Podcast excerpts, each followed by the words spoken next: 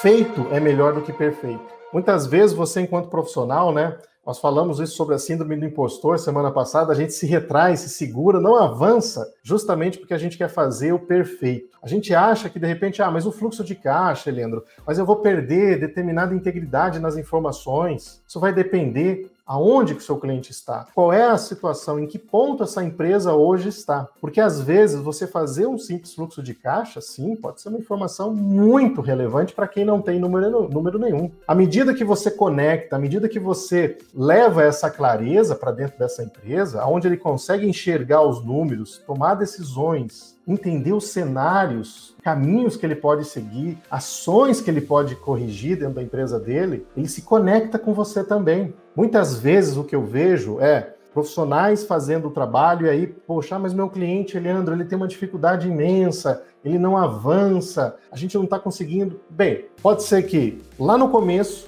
você possa ter errado na hora de trazer esse cliente, você possa ter errado na hora de avaliar, às vezes o cliente ele não estava com as condições ou entendendo ou, enfim, compreendendo qual era as etapas que ele tinha que seguir. Porque fazer gestão financeira numa empresa que não tem é um hábito de gerar uma mudança. Nem todo mundo. Tem muita gente que está disposto a mudar, mas não quer mudança. Então, quando a gente entende exatamente essa questão, quando a gente dá essa virada de chave para compreender isso e a gente consegue conduzir o cliente, quando a gente tem essa clareza, ele vai entender. Será que realmente é? Pois é, se você entende o caminho para onde você vai, tudo fica mais claro, tudo fica mais simples. Então pode ser que você tenha que começar por quê? Por uma organização financeira dessa empresa. Organizar a casa, organizar os processos, forma de enviar documentação, ou de repente é um software, é uma tecnologia, às vezes você vai fazer pelo simples fluxo de caixa. Quantas e quantas vezes, pessoal, o cliente chegar para mim falando: eu não tenho sistema, um consultório médico, eu não tenho sistema, não tenho tecnologia aqui, eu tenho um, simples Excel, mas eu preciso demais que você me ajude, eu preciso demais organizar meu financeiro. Eu estou tendo uma dificuldade muito grande hoje da minha empresa com relação a isso. Você vai dizer para ele, ah, mas eu só faço se você colocar um software tal, eu só faço se você colocar tecnologia Y. Você pode colocar suas questões, aí é teu critério, é o teu foco de negócio, pode ser. Só que se você cria tantos impeditivos assim, pode ser até a forma por que você não está trazendo clientes. Se você tem um negócio que é conectado a pessoas, um negócio de BPO financeiro que é conectado com gerar transformação na vida das pessoas, de você ter a clareza de como fazer isso, de você explicar isso para o seu cliente, para que ele entenda realmente aonde nós vamos chegar juntos, o contexto é outro. Quando você demonstra lá na frente como pode ser e você traça a rota para você seguir, eu vou dizer para ele, olha, Faz o seguinte, estou te mandando aqui um papelzinho, você anota a caneta. Porque a primeira coisa que a gente tem que fazer quando a gente quer realmente gerar transformação é gerar hábito. Então eu vou te ajudar a gerar o primeiro hábito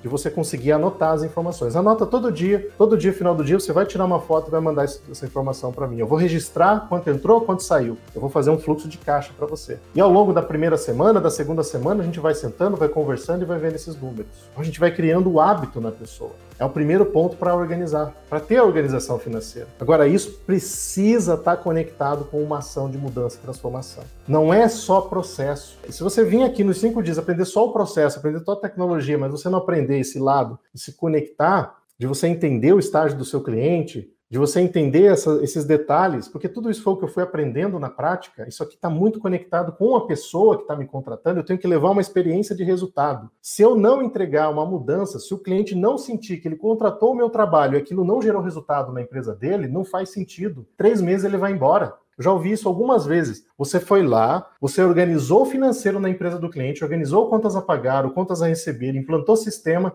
Três meses o cliente foi embora. A gente falou, agora, beleza, já está tudo organizado aqui, aí eu, eu dou conta, eu faço. Alguém aqui já teve uma situação parecida com isso? Essa situação, pessoal, é mais comum do que você imagina.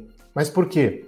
Porque o cliente ele só viu o processo, ele não projetou justamente essa mudança, essa transformação. Ele não enxergou. Por quê? Porque ele não percebeu justamente qual é o valor agregado, qual é a sua proposta de valor nesse trabalho, qual é o resultado que sozinho ele terá aquilo, mas se ele tiver você ao lado dele, ele vai conseguir um resultado muito maior. Agora, como mostrar isso?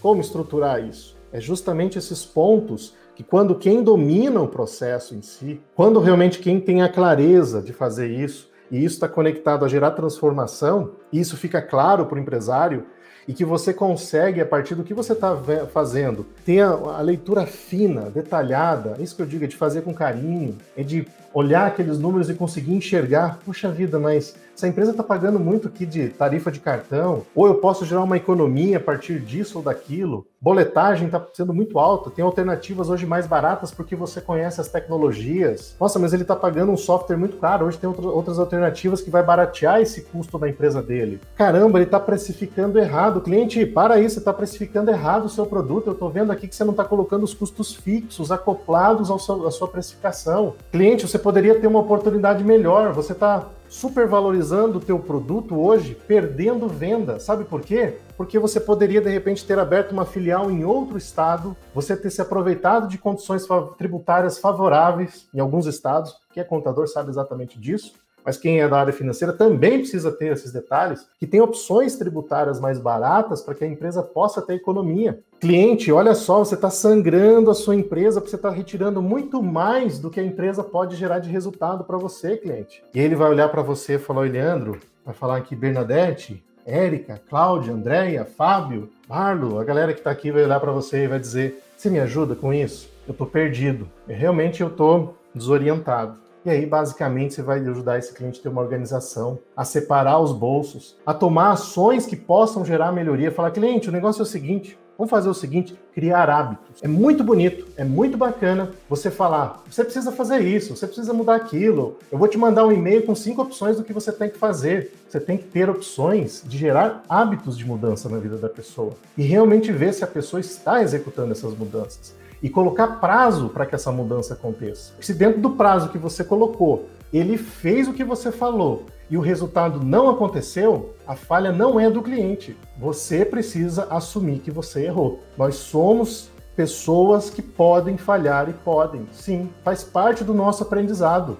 Você deu prazo, você mostrou o caminho, como tem que ser feito para criar hábitos de mudança. E quando você faz isso, você não está lidando com CNPJ, você está lidando com pessoas, né? São sócios daquela empresa. Na vida da pessoa que está ali, no empresário, quando você faz isso para aquela pessoa, você gera transformação. E essa transformação que se gera na pessoa, isso gera um senso de gratidão tão forte, isso gera uma conexão tão forte de apoio, de ajuda. Porque se você fez isso hoje, ele sabe que você vai fazer amanhã, ou depois, ou depois. Essa pessoa não vai te abandonar. E assim terminamos mais um episódio do BPOcast. E olha só, vou deixar um convite especial para você que deseja aprender mais sobre BPO financeiro, está começando nessa área ou deseja ganhar escala nesse negócio, para nos acompanhar nas nossas redes sociais. Estamos com conteúdos exclusivos no canal do YouTube e também lá no meu perfil do Instagram. Os acompanhem por lá. Um grande abraço para você e até o nosso próximo encontro.